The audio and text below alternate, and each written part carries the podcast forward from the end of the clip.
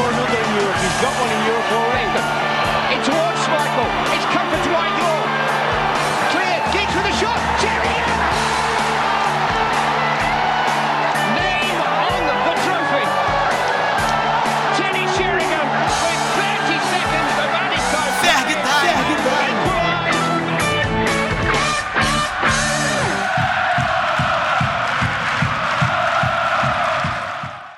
Fala pessoal, mais uma semana, mais um episódio do Fair Time chegando para vocês. Hoje aqui comigo para a gente poder fazer a segunda parte do especial de contratações pós-Ferguson. Fabrício, tudo bem, Fabrício? Opa, e aí Karine, fala Ivinho, tudo certo? Mais uma semana aqui, junto com vocês, para falar do melhor time do mundo.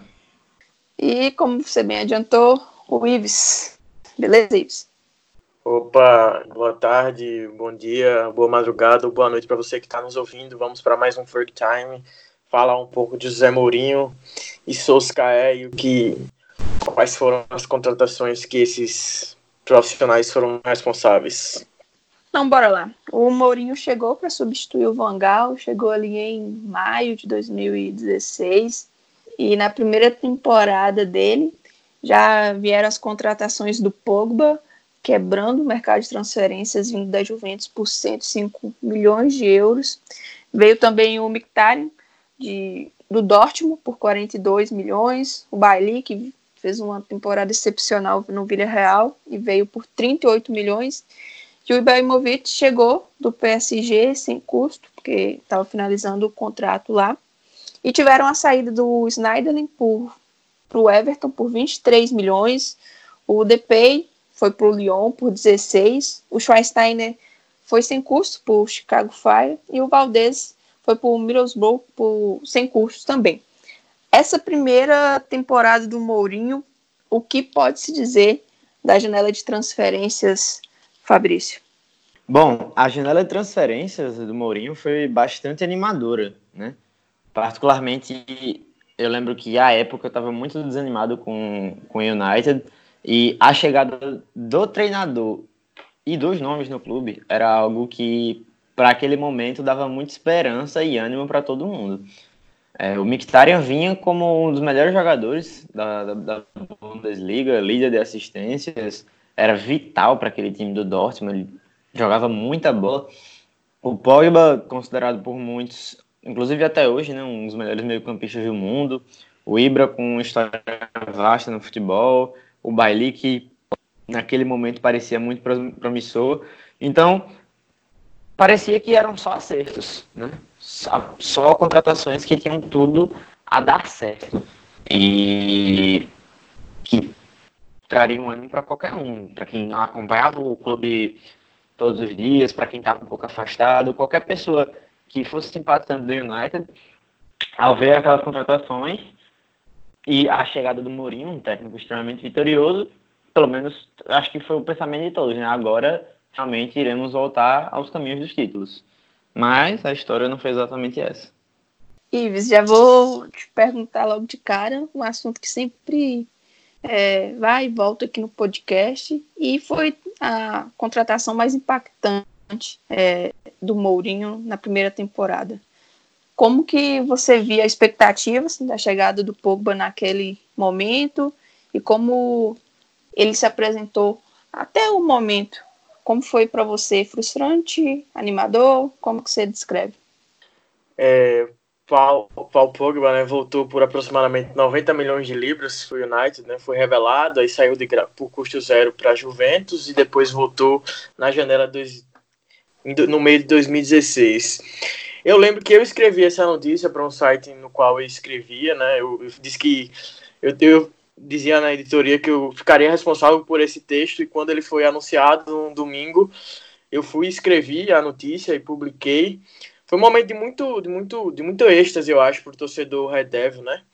Porque era um cara que tinha quase sido campeão, não quase sido, mas já tinha disputado uma final de, de Champions na temporada uma temporada antes, né, no, no meio de 2015, quando perdeu para o Barcelona, de Neymar, Soares e Messi. E ele chega para ser um, o cara de um, de um novo United, né? De um novo United com, com Mourinho e que ele tinha tudo para ser a nova cara da, da companhia, como, como pode dizer, né? O, o jogador da franquia, como a gente usa na, na NBA, né? Mas não, não foi bem o que aconteceu, como o Fabrício falou.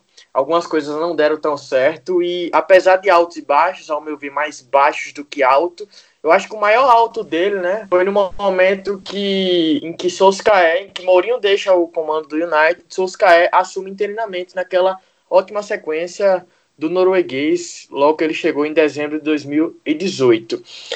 Sobre as, sobre as outras contratações, né, Mkhitaryan, Bailey, Ibra, e o próprio Pogba, né? As quatro na primeira na, na chegada de Mourinho ao Trafford.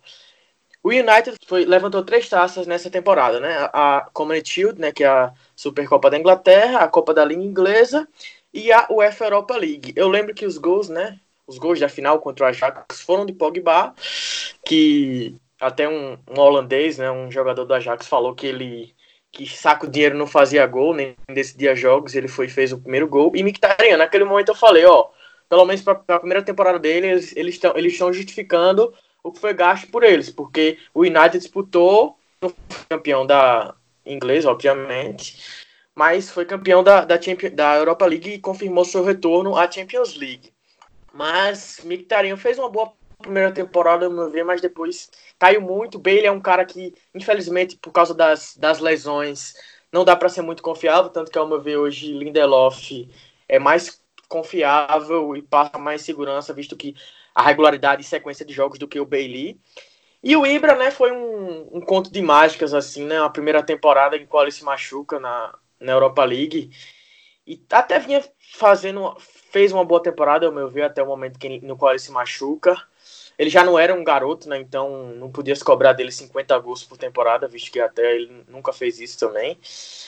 Mas aí depois ele volta, até com camisa 10, mas fica pouco e já não, não mostrava mais que por, o porquê de ficar. E depois ele ruma para a MLS até onde, onde ele ficou um tempo e agora voltou à Itália e está no Milan atualmente.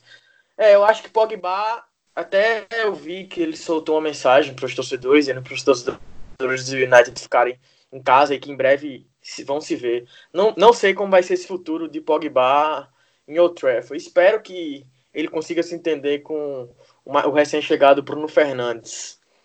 E a gente nem sabe se vai ter um futuro dele aqui, né? Mas a primeira temporada do Mourinho na Premier League a gente ficou na sexta colocação, mas como você bem disse, por ter vencido a Europa League, fomos para Champions, a próxima edição.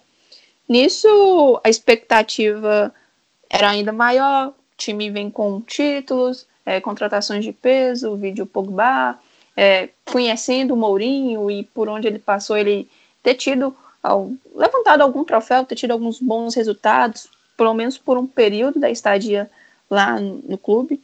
E vem a segunda temporada, a 17 18, e mais contratações que, de certa forma, impactaram.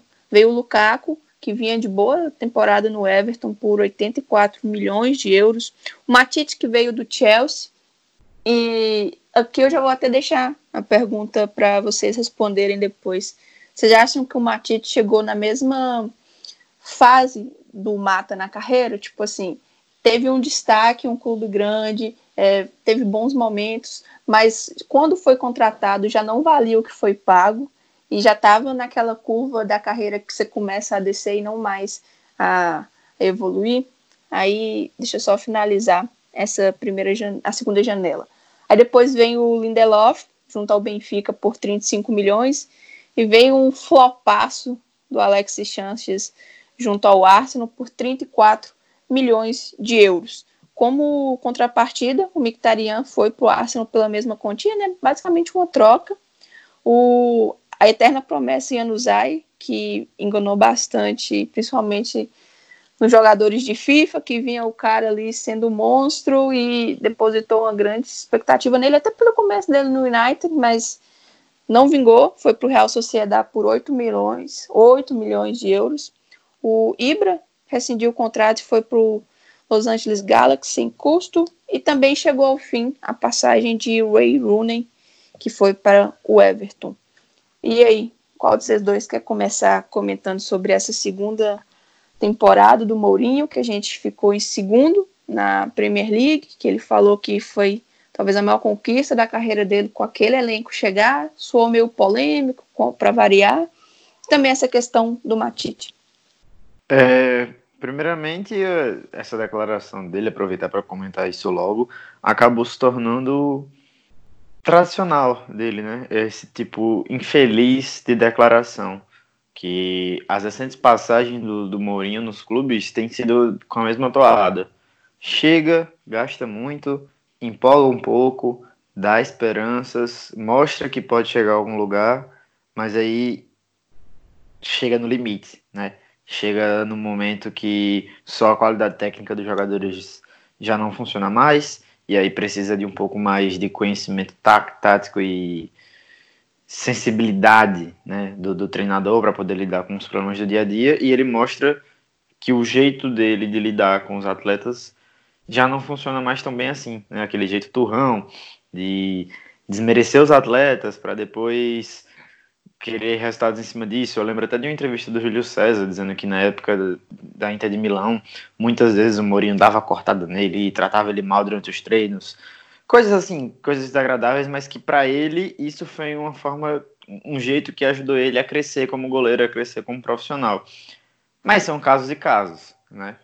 É, acho que hoje em dia, com o jogador tomando tanta porrada da imprensa, porque pelo menos eu tenho essa visão de que hoje é muito mais dele, como os jogadores ganham muito mais dinheiro do que ganhavam antes, é muito mais delicado essa questão do, do, da relação do jogador e público. Então, acho que com o treinador precisa ter esse vínculo, não necessariamente de amizade, mas o treinador não pode ser mais uma pessoa que expõe o seu elenco, sabe? O treinador ele tem que ser a pessoa que protege o elenco e que dá ao elenco as melhores condições.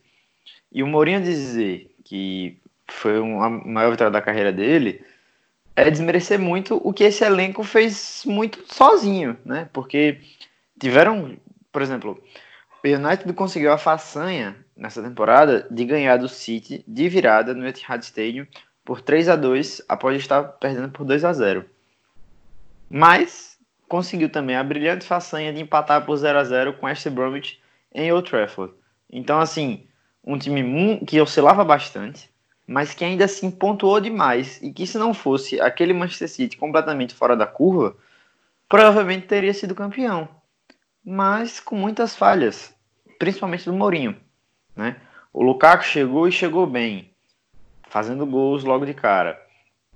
O Matite, eu não acho que ele tenha chegado na mesma fase que o Mata, porque o Matite na primeira temporada dele foi simplesmente absurdo. Eu, eu não, não, esqueço nunca de um gol que ele fez contra o, o Crystal Palace, que foi um jogo que a gente ganhou de virada também, de 3 a 2 que é um jogo que ele domina a bola, a bola quica e ele bate de longe, um golaço e que deu a vitória pra gente.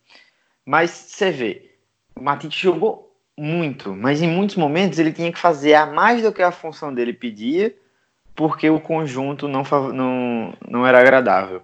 Naquela temporada chegou o Alexis Sanches. O Martial estava voando jogando na ponta esquerda. E o Martial ganhou quem troca do Mourinho? O banco. E o Sanches passou jogos e mais jogos titular sem corresponder.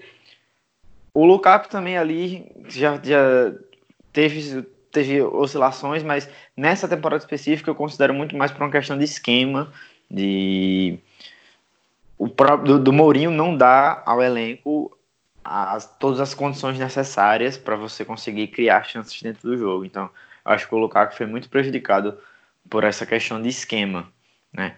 Porque a gente via, por exemplo, quando era o Ibra e o Pogba, se eles não criassem oportunidades, o time não criava. E o Lukaku acabava acabava tendo um pouco de déficit a mais nisso porque ele não era um atacante que construía tanto. Hoje em dia a gente vê ele na Inter sendo um jogador que trabalha muito bem com, com o Lautaro, mas o, o Lukaku eu lembro que tinha esse déficit de ter alguém para ajudar ele a, a, produzir as coisas, porque o time não funcionava bem em conjunto. Né? O Lindelof chegou, mas com muita dificuldade para se adaptar à liga, muita demora para conseguir chegar num nível pelo menos razoável, que eu, que eu considero que ele está hoje em dia, um nível razoável, ele não passa 100% de confiança, mas é um nível ok. E outra contratação, que eu, outra coisa que eu queria mencionar era sobre o Mictarian, né, que nessa temporada ele, ele ele foi embora né, na, na, na, troca com Alexis Sanches, mas o Mkhitaryan é uma situação muito curiosa para mim, sabe? Que para mim a, a, a, questão inicial dele era psicológica. Para mim ele não tinha conseguido se adaptar à Premier League na questão psicológica, não tinha entendido a, velocidade do jogo, porque ele tinha muita qualidade, ele já tinha demonstrado isso em bola parada, em chute de, longa, de média e longa distância. Então eu achava que com o tempo ele conseguiria se adaptar, mas infelizmente a realidade nos mostrada foi outra. Então eu acho que é, a, essa passagem, é, esse segundo ano do Mourinho resume bem a passagem dele como um todo, que é frustração, né?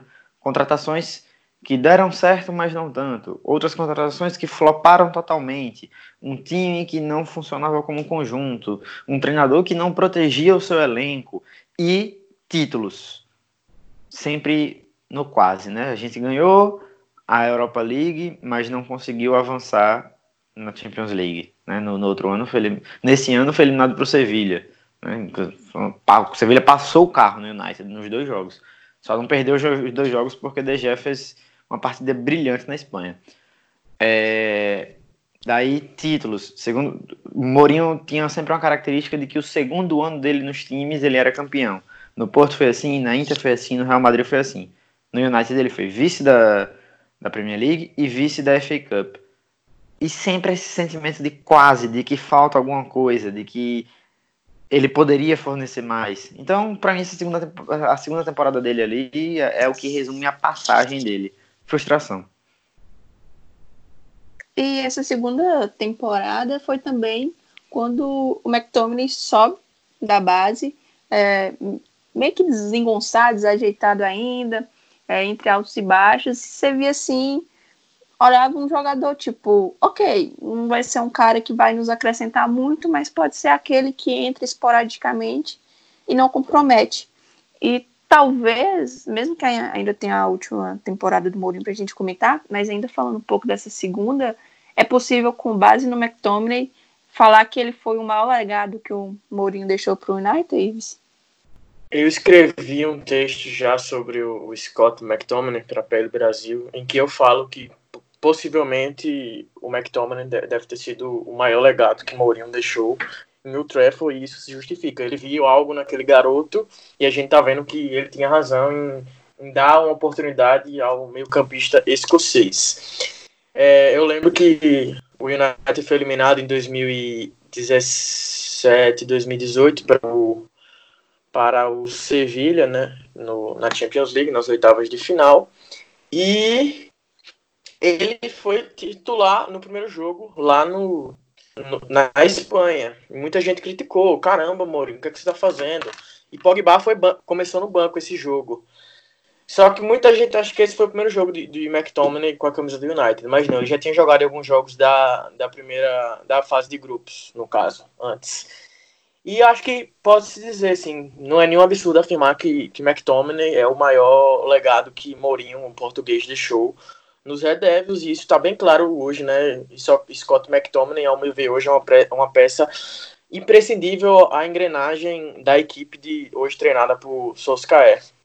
Então, bora para última temporada do Mourinho, que ele nem chegou até o final, foi demitido em meados de dezembro quando o Solskjaer assume, mas aquela temporada a gente terminaria na sexta colocação e o Mourinho contratou o Fred junto ao Shakhtar por 59 milhões de euros.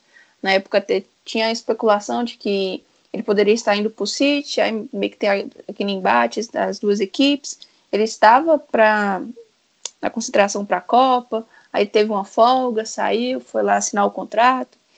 É, veio também o Dalot, tinha sido uma grata surpresa no Porto, mas ainda muito novo, veio por 22 milhões e custou um pouco, na verdade, eu acho que até hoje ele não, meio que não conseguiu se provar, sabe? Visto o que ele tinha feito no, no clube português e também o valor que foi pago.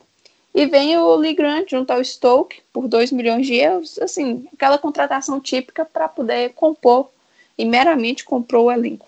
Mas aí teve as saídas do Blind para o Ajax por 16 milhões o querido Fellaini vai para o Shandong por 7 milhões e o Carrick se aposenta. O que dizer desse final super conturbado do Mourinho é, pelo Manchester, todos os embates com os jogadores, e em especial todo aquele reboliço que ele teve com o Pogba. Sobre Mourinho no United e contratações. Teve até um, um caso aqui que eu acho que a gente deixou passar. A gente não falou muito sobre, sobre Sanches e quão, quão decepcionante foi essa passagem do chileno por Old Trafford, né? Mas eu acho que a gente mais na frente, quando for falar sobre o maior flop, talvez ele seja incontestável. Sobre Mourinho, o português, né? Esse português tão polêmico. Também foi polêmico na sua passagem ao Trafford, inegavelmente.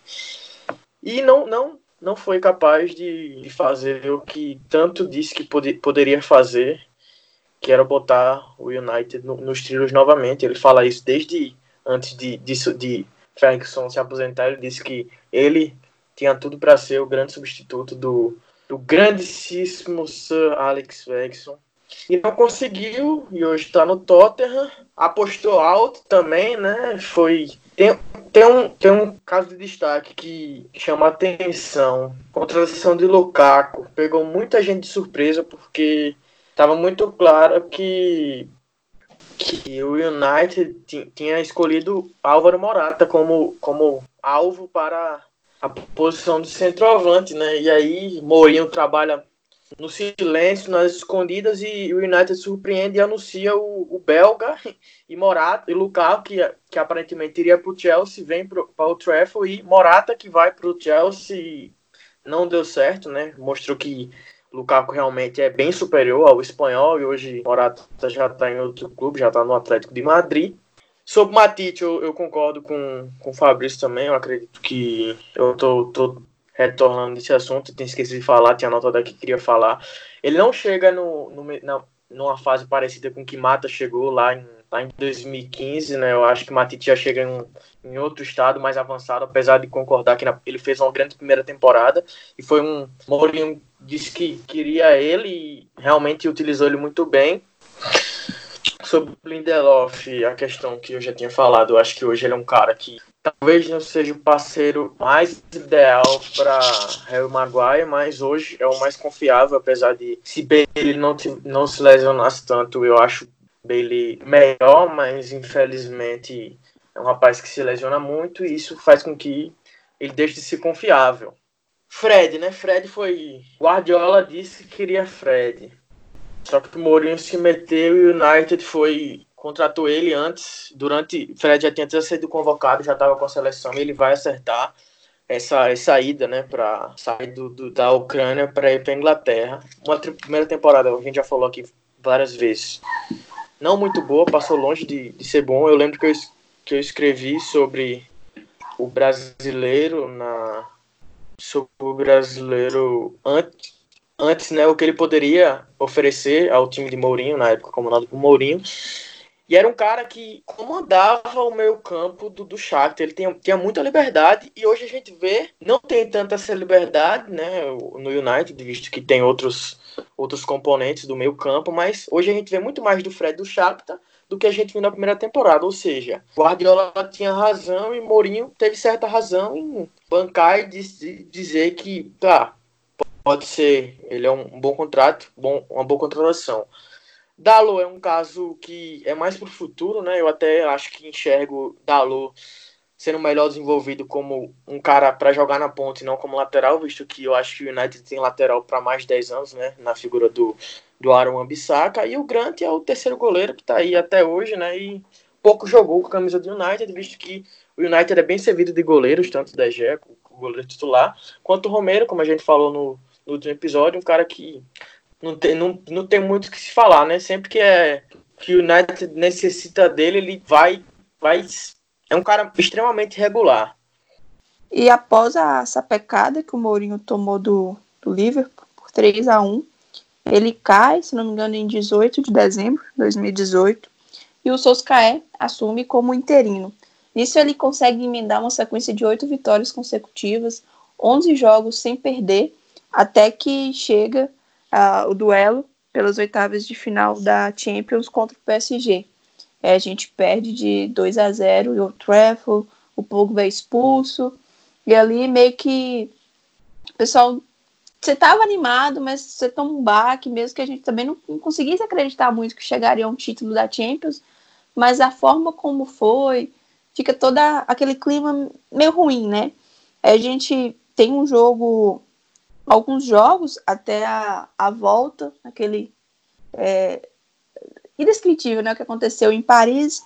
E assim, o Solskjaer tem um bom começo, mas já no final daquela temporada ainda da Premier League, o United começa a pecar, começa a perder pontos bobos para times que já estavam praticamente rebaixados e ficou aquele meio que um clima de insegurança quanto à próxima temporada, mas ainda assim ele é efetivado.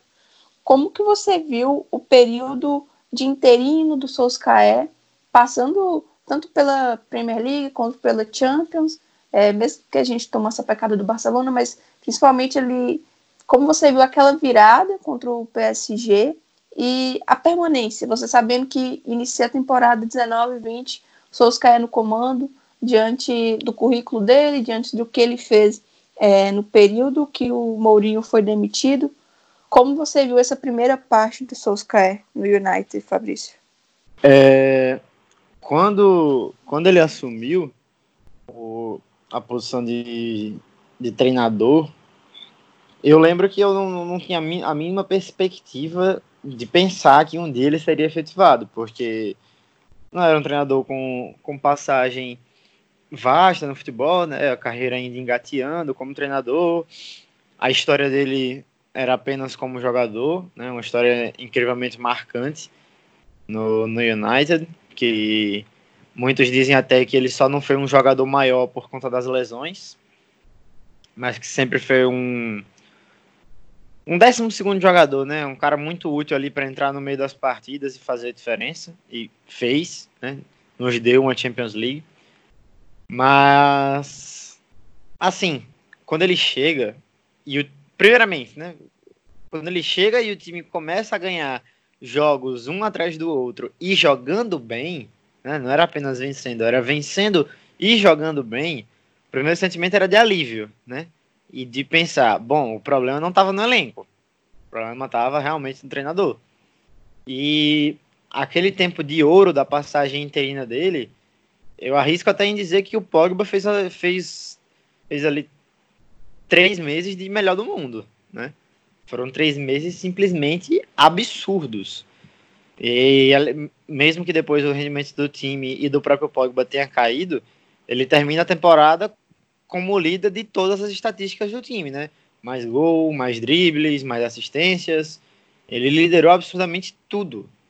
Então, assim, primeiro ponto extremamente positivo dele é que ele não só revitalizou o elenco, né, por, trazendo vontade dos caras em vestir a camisa do time, como ele revitalizou o melhor jogador. E aparentemente a ideia que todo mundo tinha é que ele ia conseguir potencializar tudo que Pogba fazia. Porque quando ele pega aquele, aquele time desacreditado e passa a vencer partidas uma atrás da outra de forma invicta e jogando bem, a expectativa era a melhor possível. E ele ainda consegue eliminar o PSG num jogo histórico como aquele. Acho que a questão da efetivação foi inevitável por dois motivos. Pelo menos eu enxergo muito assim. Pela forma como ele conseguiu conduzir o time em tão pouco tempo, né? Resultados expressivos em muito pouco tempo. Eu lembro que eu conversava até com o próprio Ives na época, e a gente, mesmo fora do, do grupo ali da Champions League, a sensação que se tinha era que a qualquer momento a gente ia entrar, porque a gente não parava de vencer, não parava de jogar bem. Então a sensação que passava era muito de que a qualquer momento os outros times iriam tropeçar e o United e entrar. Mas aí, para mim, começa a rolar né, o ponto de decência. Ele é efetivado depois da Champions. Aquela Champions a gente passou de forma heróica, mas a gente não passou jogando melhor. Né? O PSG amassou o United na, em Old Trafford e não fosse o desempenho pífio de Mbappé no Parque des Princes, o United seria eliminado, porque Mbappé teve pelo menos duas chances muito claras de fazer o gol que praticamente selaria a classificação e ele não fez. E aí o United contou com, com muita coisa, né? Contou com falha de Buffon, contou com uma noite inspiradíssima de Lukaku e ainda contou com o azar do clube parisiense de, de acontecer aquele pênalti, né? Mas para qualquer torcedor aquela noite foi inesquecível. O sentimento do, de Rashford batendo pênalti, fazendo gol, é, foi indescritível. Então não tem nem muito o que falar. A, aquele momento ali era o momento que todo mundo sabia que ele ia ser efetivado, porque ele tinha conseguido dar a volta por cima em absolutamente tudo. Mas o problema estava, pelo menos antes, né, na questão que, que, que veio a, a dar problema depois é da limitação do Suscaí, né, que ele é um treinador que no momento ele está se desenvolvendo com o clube. Agora, no momento da temporada onde a gente está, né, onde parou, o time estava no momento técnico, no momento tático, no, em questão de desempenho muito bom, né, uma sinergia muito grande. Mas para chegar nisso, como todo processo de reestruturação, demorou. E esse processo de demora acho que irritou muitos torcedores. Mas eu acho que só irritou muitos torcedores porque o próprio Soscaé já tinha mostrado algo muito bom. Então a queda surpreendeu, mas se você olha isso num, numa visão aberta das coisas, é, é, um processo normal. Não é o melhor elenco do mundo, não, não é o melhor treinador do mundo, é, e não é o melhor contexto para jogador e treinador estarem, né? um contexto conturbado. Então, é normal o processo que aconteceu, mas a parte de efetivação para mim foi inevitável pelo resultado e pela relação que ele conseguiu construir com os jogadores. Semana atrás de semana a gente via os jogadores dando entrevista pedindo o Solskjaer como treinador. Então, certas coisas passam a ser inevitáveis e a efetivação dele foi uma dessas. Eu lembro o primeiro jogo contra o PSG. Antes eu acho que ele estava 0 a 0 ainda. Tem um cruzamento, eu não sei se o Pogba cruzou ou se foi ele que cabeceou. Eu não acho que ele cabeceou. Aí tipo assim, passou muito perto. Aí em seguida o PSG toma conta da partida. Toma conta. E quando faz 2 a 0 já poderia ter feito 3, 4. Acho que 5 a 0 não seria exagero aquele primeiro jogo. Aí no segundo tá o Neymar de fora. É, entra assim, um time praticamente garotos, tirando o Lukaku, o Fred. Assim, sem experiência, sem expectativa, mesmo que entre um jogo e outro a gente teve uma sequência de quatro vitórias. Acho que nenhum torcedor, nenhum não, né? Porque toda unanimidade é meio burra, mas acho que uns 98% dos torcedores não acreditavam que a gente ia conseguir a classificação. É muito por conta do que foi apresentado no primeiro jogo, como você bem disse. Mas ela veio e ela, eu acho que aquela vitória, ela trouxe muito mais do que só aquele sabor de você estar tá classificado, no Champions da forma que foi, sabe? Eu acho que trouxe um sentimento na torcida de acreditar, que era algo que desde os tempos de Ferguson você queria acreditar, mas não, o clube, o time, jogadores, técnico nenhum dava uma mostra de que assim pode apagar isso aqui que a gente vai fazer, sabe? Então acho que essa questão do Solskjaer ele conseguiu trazer assim um lado emocional da torcida que estava adormecido, estava é, fragilizado. Ele conseguiu meio que recuperar por ali. E aí veio os resultados também que ajudam, não tem como é, negar. E ele pega e começa a temporada atual como o treinador do Manchester e começa meio que fazendo uma limpa. Tava saindo mais jogadores do que chegando. Ele negocia o Lukaku junto à Inter por 65 milhões de euros, negocia o Darmian junto ao Parma por 3 milhões, o Young vai para a Inter por 1 milhão e meio, o Valência e vai para LDU sem custo, o Herrera vai para o PSG sem custo, o Smalling vai para Roma por empréstimo por 3 milhões. Só que nisso, aquela demora para poder fechar com o Maguire, mas a gente consegue fechar é, 87 milhões de euros, transformando ele no zagueiro mais caro da história. É, o Bissaka chega do Crystal Palace por 55 milhões e vem o James por 17, junto ao Swansea City. Aquela contratação que você não espera muita coisa, né? É mais para o futuro do que para o presente. Aí no, nessa janela agora de meio de temporada, o Bruno, em mais um caso que arrasta a novela, consegue fechar com o esporte por 55 milhões de euros. E o Igalo veio, veio do futebol chinês por empréstimo, sem contar a, os garotos da base que subiram e tem tido mais tempo, que é o Chong Greenwood e o Williams. O Garner, ele teve alguns jogos assim, mas em tese são esses três que mais se que são mais aproveitados. Essa temporada começa com muitas críticas, atuações bem ruins, embora a gente começou ganhando ali do Chelsea por 3 a 0 jogou bem tudo, mas no geral é um time que oscila demais.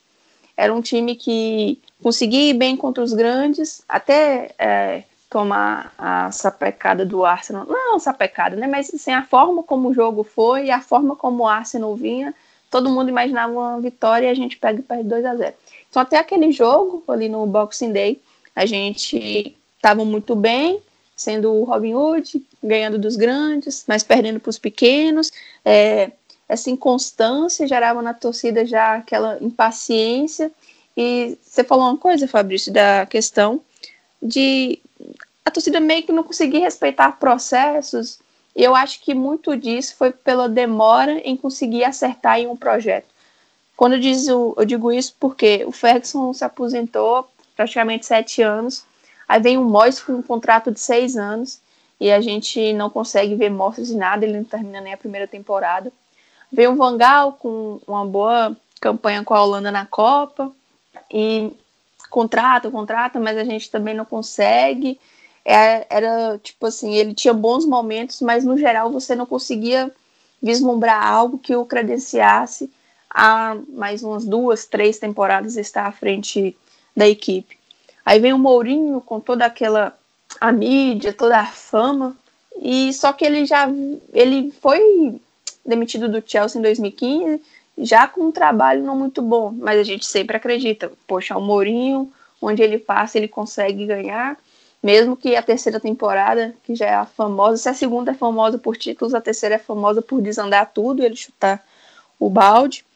E aquele estilo de jogo, o Parque de Bus fica ali, é, os atritos com o elenco. Então, quando o Solskjaer chega, eu acho que ele traz mais do que futebol dentro do campo, tática, essas coisas. Acho que ele traz um clima diferente para o clube, tanto no relacionamento com os jogadores, quanto na conexão com a torcida, porque isso inexiste com os Glazers e com o Ed. Então, assim, é muito evidente.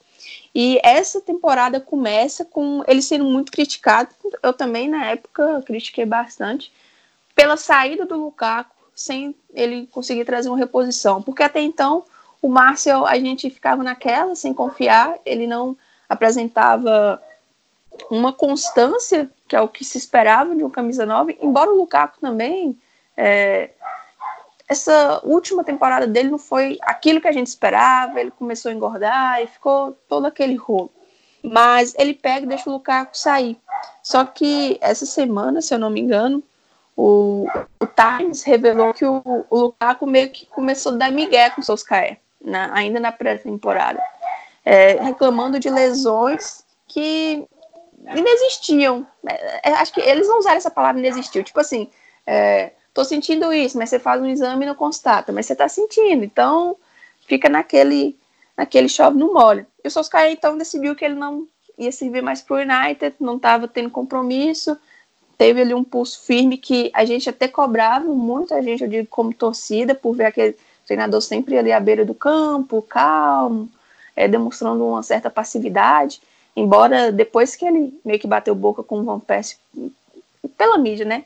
Por conta disso, a gente viu ele reclamando do, do Linga, do Andrés nas partidas, tendo um tom mais enérgico. Então, ele pega e libera o Lukaku. Diante dessa dessas, primeiro dessas dispensas dele. O que, vocês acharam? E depois é, a, a janela, né? Até então, pode-se dizer que ele tem 100% de acerto nas contratações. processos de, de reestruturação são muito complicados, né? E no futebol a gente não está tão acostumado a ver esse tipo de coisa acontecer e demorar tanto tempo para se concretizar. Né? Se você pega, por exemplo, esportes americanos, já é algo muito mais normal. Né? É muito rotineiro você ver times da NBA, times da NFL, que atingem um, um o topo máximo na, na temporada, né? que, que é ser campeão, e na outra simplesmente não vencer quase jogo nenhum, tá com um elenco muito pior, né? Pela forma como a liga é estruturada financeiramente, mas também por essa questão de que tá sempre rolando rodízios e sempre rolando trocas e mudanças, enfim, são dinâmicas muito diferentes. Mas no futebol não é normal você ver um time do tamanho do United passar tantos anos com dificuldades para se estabelecer dentro de um projeto né? Mas depois de tantos erros, a diretoria finalmente parece ter acertado na questão do treinador escolhido, pelo menos na parte administrativa, né? Porque Solskjaer ele chega fazendo uma limpa no elenco, não a limpa que, que necessitávamos, né? Tipo completa, mas não dá para você fazer essa limpa completa em uma única temporada. Né? O Guardiola, por exemplo, precisou de uma temporada contratando errado e liberando alguns atletas para na outra ele finalmente contratar certo, liberar os outros que faltavam e ter o elenco que ele queria. Então não dá, nem o melhor treinador do mundo ele não acerta de primeira. Né? Você precisa de um tempo.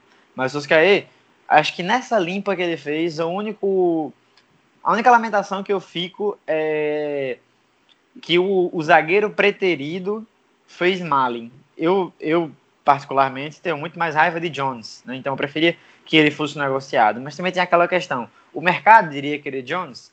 Não sabemos. Mas enfim, é, ele foi muito bem nessa, nessa limpa de elenco dele. E não só essa questão da má vontade do Lukaku, mas eu não vou lembrar o veículo agora, mas se eu não me engano foi o The Athletic que postou uma entrevista do Lukaku, onde ele fala que o Solskjaer queria que ele ficasse. O Solskjaer pediu para ele ficar, mas o próprio Lukaku disse que não queria ficar e Solskjaer ajudou ele nesse processo de, de saída, né?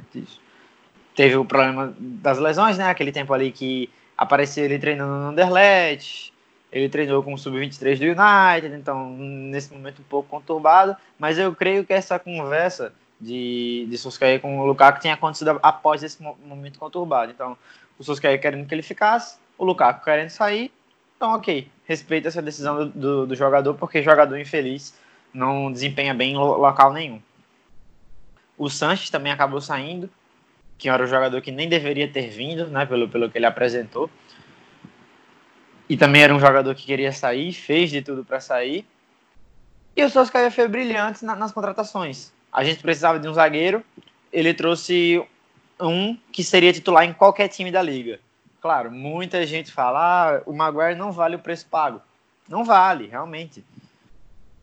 É, é muito dinheiro, mesmo que ele esteja desempenhando bem, é muito dinheiro para um zagueiro. Até porque o Maguire nunca vai ser, por exemplo, o Van Dijk. Só que o Maguire tem muita qualidade e é um jogador que jogaria em qualquer time da liga ele jogaria tranquilamente no Liverpool, jogaria tranquilamente no City, no Tottenham, no Chelsea. Então não, não é nenhum absurdo pagar aquele valor, porque além de ele ser muito bom, era um jogador que já estava na liga e é inglês, então naturalmente o preço iria subir nas alturas.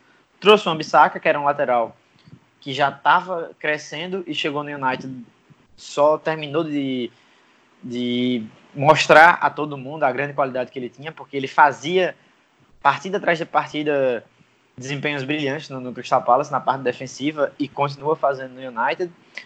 E a gente e foi o primeiro treinador, né, desse tempo pós Ferguson, foi o primeiro treinador que conseguiu extrair, se não o máximo, mas extrair muito de Rashford e Martial jogando juntos. Né? O Martial voltou à função que ele gostava de fazer, que é aquele 9 com muita mobilidade. O resto partindo da ponta indo para dentro, não necessariamente só jogando de ponta como o Mourinho fazia e não, não necessariamente só jogando de atacante como o Vangal fazia. fazendo as duas funções, ele aparecendo por dentro, aparecendo por fora, construindo um pouco do jogo. Ele soube extrair o máximo do Rashford. E o Pogba, infelizmente, já não tão dedicado assim ao clube, né? Lesão atrás de lesão, talvez alguns retornos precipitados de lesões, mas enfim, o Solskjaer nessa questão das contratações só acertou e agora ele mais uma vez acerta, trazendo Bruno Fernandes e sendo a peça que faltava ali no meio campo, o construtor. Porque eu via muita gente reclamando do estilo de jogo do time, mas em muitas partidas o United deixava de vencer, ou deixava de fazer gols por conta da incompetência de nomes como Andrés, Linga, o próprio Juan Mata jogando como camisa 10. Então ficava difícil para Solskjaer, mesmo que ele também deixasse a desejar em certos momentos é, na parte tática, mas ficava difícil para ele porque ele também não tinha toda, todo o recurso humano que ele necessitava. Né? O Shaw, ora bem, ora mal, Williams, como todo jogador jovem inconstante, o meio-campo ali com muitas definições, mas deram tempo a ele, deram os nomes que ele pediu e o time, até o momento da temporada que a gente viu, estava em plena ascensão. Então, a visão que eu tenho é que se deixar ele trabalhar nessa toada de contratar os nomes que necessitam, dar o respaldo que ele precisa e dar tempo, eu acho que os frutos são inevitáveis, porque os resultados que ele obteve até aqui não foram à toa, né? Foram contratações muito precisas que deram resultado imediato, isso precisa ser dito, e ele ainda conseguiu revitalizar os atletas. Ou seja, isso é muito mérito dele. A partir daqui e partir dali, a gente se irritou com ele? Com certeza, mas eu creio muito na questão do déficit humano né, da falta de plantel e da falta de recursos para ele, porque quando o recurso esteve ali, pelo menos até agora, o desempenho foi fantástico. E ele soube potencializar muito bem o conjunto e o individual. É, excluindo essa, essas duas últimas janelas que foram com Solskjaer da atual temporada, o United, desde a saída do Ferguson, fez 26 contratações. Dessas 26, 13 ainda tem contrato com o clube porque o, o Rojo e o Sanches estão emprestados. E 11 ainda permanecem no elenco. Então, assim, praticamente menos da metade teve algum sucesso. Então, acho que é, é sim é aceitável você dizer que o Soscaé faz a melhor janela desde que o Ferguson se aposentou. Mas tirando, como eu falei, essa última temporada dele, Vamos focar nas três temporadas, nas três é, janelas do Mourinho. Qual vocês acreditam nessa era do português que foi o maior flop, a maior decepção, a maior surpresa e aquele jogador que mais evoluiu?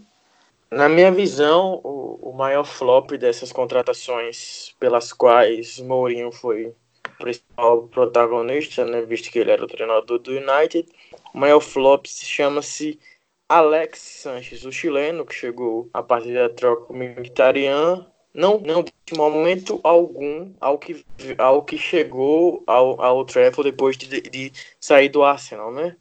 A maior decepção, posso dizer que Paul Pogba. Eu esperava que ele tivesse feito bem mais coisas com a camisa vermelha do Manchester United até o momento em que ele está. Ele já ele já está na sexta tempo, na quarta temporada ou quinta temporada dele com a camisa do Manchester United, né? 2016, 2017, 17, 18, 18, 19, 19, 20. ele tá na quarta temporada. A maior surpresa, acho que talvez seja o brasileiro Fred, né? Eu acho que ele vem mostrando muito, principalmente nessa temporada, é um dos destaques da Premier League e do dos Red Devils. E eu acho que também, além de ser surpresa, Fred também é o que, é o que mais evoluiu nesse, nessas duas temporadas, né? Então, uma temporada, uma, duas incompletas, né? Uma e um pedaço da outra. O maior flop, eu acompanho o Ives, com certeza Alexis Sanches, de um jeito assustador, né? Um dos jogadores que mais criava chances da, da, da liga, um dos melhores jogadores da liga. Chegou no United e não correspondeu em nada e a carreira dele só caiu desde então. É, a maior decepção, eu vou ficar com o Lukaku, porque é um atleta que eu gosto muito dele. É, assisti a Copa de, de 2018 com ele jogando muito pela Bélgica e torcendo muito para que a temporada dele no United fosse brilhante. Começou de um jeito muito empolgante, mas terminou de um jeito muito fatídico, né? É, passou um tempo ali acima do peso, depois a gente viu que não era acima do peso, na verdade ele estava ficando muito forte, e aí um crescimento de massa muscular que nunca se explicou muito bem o porquê ele optou por ir para esse lado, porque o que sempre, o que ele sempre se destacou é que ele era um jogador alto, forte, mas extremamente veloz. Então, esse crescimento dele de massa, que não necessariamente deixou ele gordo, mas deixou ele forte, né? Porque ele sem camisa a gente via que ele não estava gordo, estava forte. Mas isso prejudicou o desempenho dele, porque ele perdeu um pouco da facilidade que ele tinha para driblar, perdeu um pouco de velocidade, que era algo que dava muita vantagem a ele.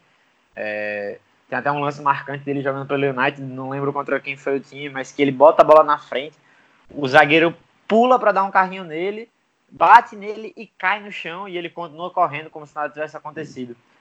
Então, minha, minha decepção foi ele por essa questão afetiva, né? Era um jogador que eu gostava muito. E o Pogba eu não acho que ele 100% decepcionou, porque ele já mostrou que pode mais, né? Ele já entregou muito. E o Lukaku nunca chegou a entregar muito. Né? Se eu não me engano, o Lukaku nunca chegou a fazer mais de 20 gols numa temporada pelo clube. Então, a minha maior decepção fica com ele. E o jogador que mais evoluiu de, de, contratações, eu fico também com o Fred, né? Por mais que o desempenho de evolução não tenha sido com o Mourinho, tenha sido com o Solskjaer, mas chegou, junto, chegou na época do Mourinho, com certeza é o Fred. E a outra, que não é uma contratação, mas a gente já mencionou aqui, o McTominay, né? Um jogador que surgiu para o time com o Mourinho e cada vez mais se firma como um jogador indispensável. Eu acho que a gente vai ser praticamente unânime né, nesse, nesse top 4 aqui. O flop para mim também é o Sanches. Nossa, até a apresentação. A, nossa, eu acho que todo torcedor do United tomou pavor com o piano depois do Sanches passar por Trafford. 45 jogos e 5 gols marcados apenas. O Igalo não tem nem 10 jogos e já tem essa marca. A decepção eu fico entre o Lukaku e o Fred, ou entre o Lukaku e o Pogba, porque por mais como você falou que o Pogba teve alguns bons momentos, demonstrou todo o futebol que a gente sempre espera dele, eu acho que em quatro temporadas, muito aquém. Eu acho que se você juntar tudo que ele fez nesse, nessas quatro temporadas, não dá, sei lá, duas que sejam realmente boas. E todo o, o, o extracampo do Pogba junto com o Raiola, eu acho que me, me fazem ter um, assim, uma certa antipatia por ele, que foi adquirida, não? Quando ele chegou, eu realmente gostava dele, imaginava que seria aquele jogador que você poderia construir uma equipe ao redor dele, poderia dar vários tipos de retorno, e não aconteceu aquela declaração na, no torneio de pré-temporada que ele, ah, que eu quero buscar outros desafios, aí fica sempre o Raiola vindo à mídia, que o Pogba, como se ele merecesse mais, e em alguns momentos colocando como se ele fosse maior do que o clube, e por mais que não, as palavras não saiam da boca dele, saem do agente dele. Então, ele tem a anuência. É o cara que te representa. Então, se você discorda do que ele está colocando, você vai lá e fala. E ele sempre se calou. Essa questão da, da última lesão, que até agora ele não voltou a jogar, embora a gente sabe que o futebol está paralisado, era algo que se falava inicialmente de duas semanas, se transformaram em meses, que o cara não entra em campo. Teve aquele lance dele no, no casamento de um parente, ou foi um amigo, que ele estava dançando, aí ele vai jogar basquete. Então, tipo assim, são coisas que, diante de tudo, todo o cenário que ele está vivendo no clube, você pode e deveria evitar. E ele nunca fez nenhuma questão disso, entende? Então, acho que a decepção com ele é dentro de campo e é muito fora de campo. Ele assume a braçadeira do United, ele é tido em alguns momentos como o cara do time, só que a postura falta. E talvez a, a culpa nem seja dele de pegar a braçadeira, sabe? Mas a, quem tá ali no dia a dia, nos bastidores, deveria ter mais sensibilidade nessa escolha. E a questão da surpresa e da evolução, eu fico entre o Fred e o McTominay, não, com uma certa dificuldade de encaixar cada um na, em uma opção, porque foram surpresas. É, o Fred agora, né? Porque a primeira temporada dele foi terrível, mas foram surpresas pelo que vem apresentando, pelo quanto cresceram e evoluíram demais. Eles só se tornaram surpresas porque ele, eles evoluíram muito. Então são dois jogadores aí que também é, deram a volta por cima. Mas então é isso. A gente vai chegando ao final desse episódio, a segunda parte das contratações pós Alex Ferguson. Agradecer aos meninos pela participação. Valeu, Fabrício. É isso, valeu, gente. Espero que vocês tenham curtido o debate, que vocês tenham gostado desse episódio, né? Perdão aí se eu fiz algum monólogo, acabei falando demais. Agradecer a Karine, Ives, mais um episódio juntos. E é isso. Até a próxima e fiquem em casa, pelo amor de Deus. Valeu, Ives. Obrigado, Karine. Obrigado, Fabrício. Obrigado a você que nos escutou até aqui. Curtam a quarentena, fiquem em casa, lavem as mãos. Um abraço e até a próxima semana. Aí, os meninos já deram as dicas, por favor, sigam. E deixar as redes do Red Army, Twitter, Instagram, arroba Red Army Brasil, Facebook, arroba Red Army BR e o podcast está disponível nas principais agregadores, iTunes, Spotify, Google Podcasts, Deezer, Castbox. É isso. Agradecemos que ouviu até aqui e até a próxima. Ferg Time, um podcast do Red Army Brasil.